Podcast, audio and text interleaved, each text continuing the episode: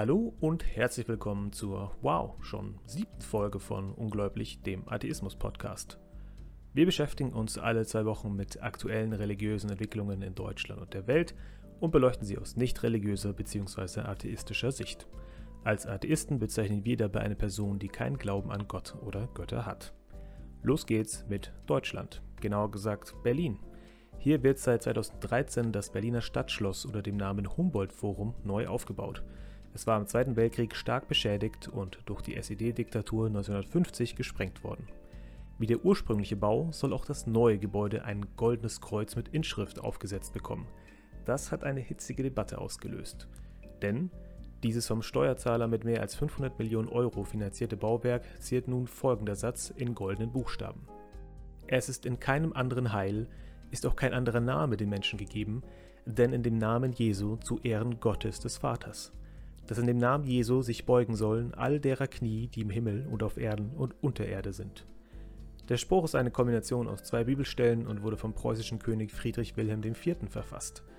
Die Kuratorin des Frankfurter Museums für angewandte Kunst, Marit Kupka, sieht darin eine vertane Chance. Sie sagt, Zitat, eine Rekonstruktion wäre auch die Möglichkeit gewesen, das zeitgemäßer, offener und dialogbereit zu gestalten. Das Christentum ist ein Kanal gewesen, über den auch der Kolonialismus mitfunktionierte und bestärkt wurde.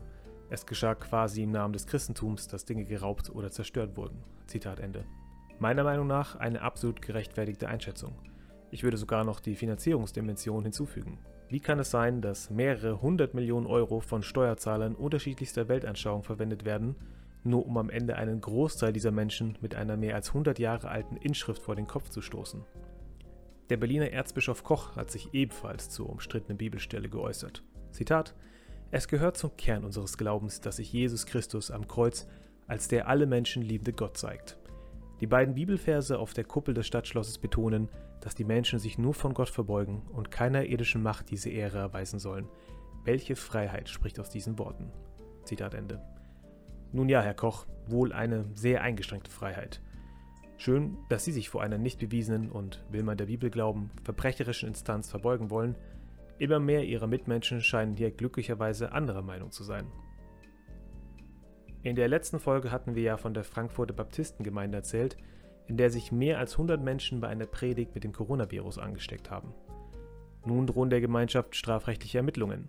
Wie sich herausgestellt hat, waren am Gottesdienst statt den erlaubten 70 Besuchern mehr als doppelt so viele, nämlich 180 Personen anwesend. Auch in einer Bremerhavener Kirchengemeinde gibt es einen neuen Corona-Ausbruch. 20 Gläubige haben sich dort infiziert, während 43 weitere Mitglieder nun in Quarantäne sind. Der Bremerhavener Krisenstab befürchtet, dass in den kommenden Tagen noch viel mehr Corona-Infizierte hinzukommen könnten. Währenddessen warnt Kardinal Müller vor der Unterdrückung der katholischen Kirche. Ja, genau der Müller, der auch in der Vergangenheit bereits mit kruden Verschwörungstheorien zu Corona aufgefallen war. Seiner Meinung nach versuchen diktatorische Regime und ideologische Gruppen die Corona-Krise auszunutzen, um gegen die katholische Kirche vorzugehen. Er stellt solche genialen Fragen wie, Zitat, Warum ist die Gefahr in einer Kirche größer als in einem Supermarkt? Zitat Ende. Mit Blick auf die Verbote öffentlicher Gottesdienste, aber die Zulassung von offenen Supermärkten. Nun, Herr Müller, hier geht es um die Abwägung von Notwendigkeit und die Gefahr für den Menschen. Lebensmittel sind essentiell für das Überleben, dafür kann man die Gefahr einer Infektion in Kauf nehmen. Öffentliche Gottesdienste hingegen sind nicht essentiell für das Überleben und können die Großgefahr eines neuen Corona-Ausbruchs nicht ausgleichen. Während Kardinal Müller also noch mit der schwindenden Macht der Kirchen hadert, scheint sich manch anderer Kirchenforderer eher mit der Situation arrangiert zu haben. Ein Bericht des Domradios stellt dies gut dar. Darin sagt der Chef der katholischen Laienvertretung zum Beispiel, Zitat, wir sind nicht mehr die großen Player, die automatisch wahrgenommen werden. Zitat Ende. Weniger Kirchenmitglieder als Folge der Corona-Pandemie erwartet zudem der Präsident des Zentralkomitees der deutschen Katholiken, Thomas Sternberg. Der EKD-Ratsvorsitzende Heinrich Bedford Strom kritisiert lieber die Medien, die in ihrer Berichterstattung zu wenig die Seele der Betroffenen im Blick gehabt hätten. Deswegen wären die Kirchen nicht genug zu Wort gekommen. Fakt bleibt jedoch, immer mehr Menschen treten aus der Kirche aus. Einem Bericht der Nachrichtenagentur AFP zufolge könnte 2019 neue Rekorde brechen – zumindest in der katholischen Kirche. Hier soll es informellen Informationen zufolge zu einem neuen Höchststand gekommen sein. Zum Vergleich, 2018 waren 216.000 Katholiken ausgetreten. Der bisherige Rekord aus dem Jahr 2014 liegt bei 218.000 Austritten.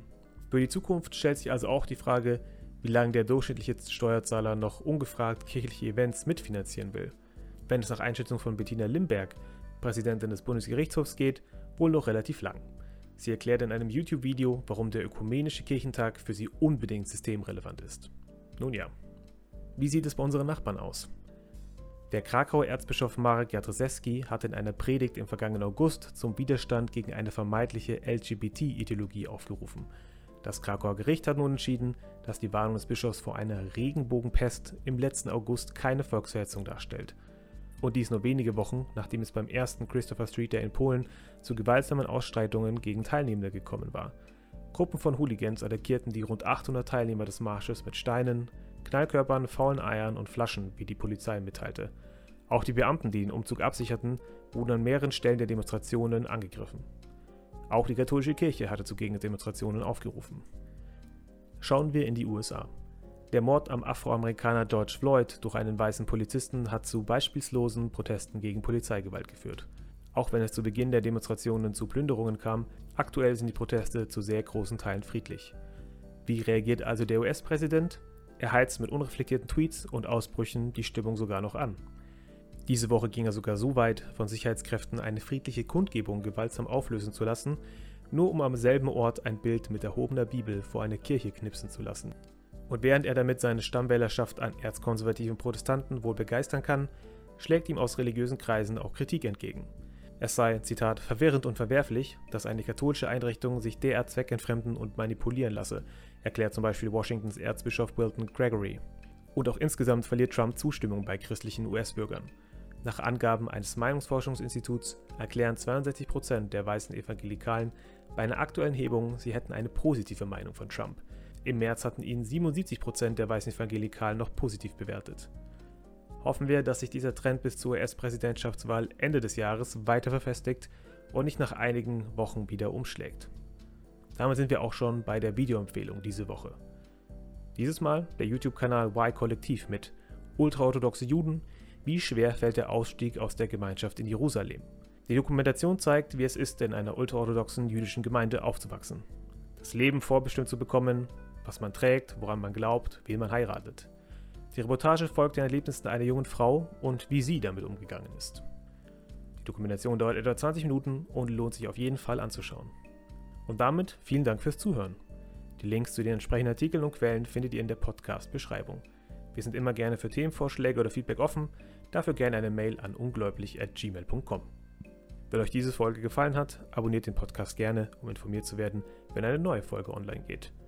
Und denkt daran, habt den Mut, euch eures eigenen Verstandes zu bedienen.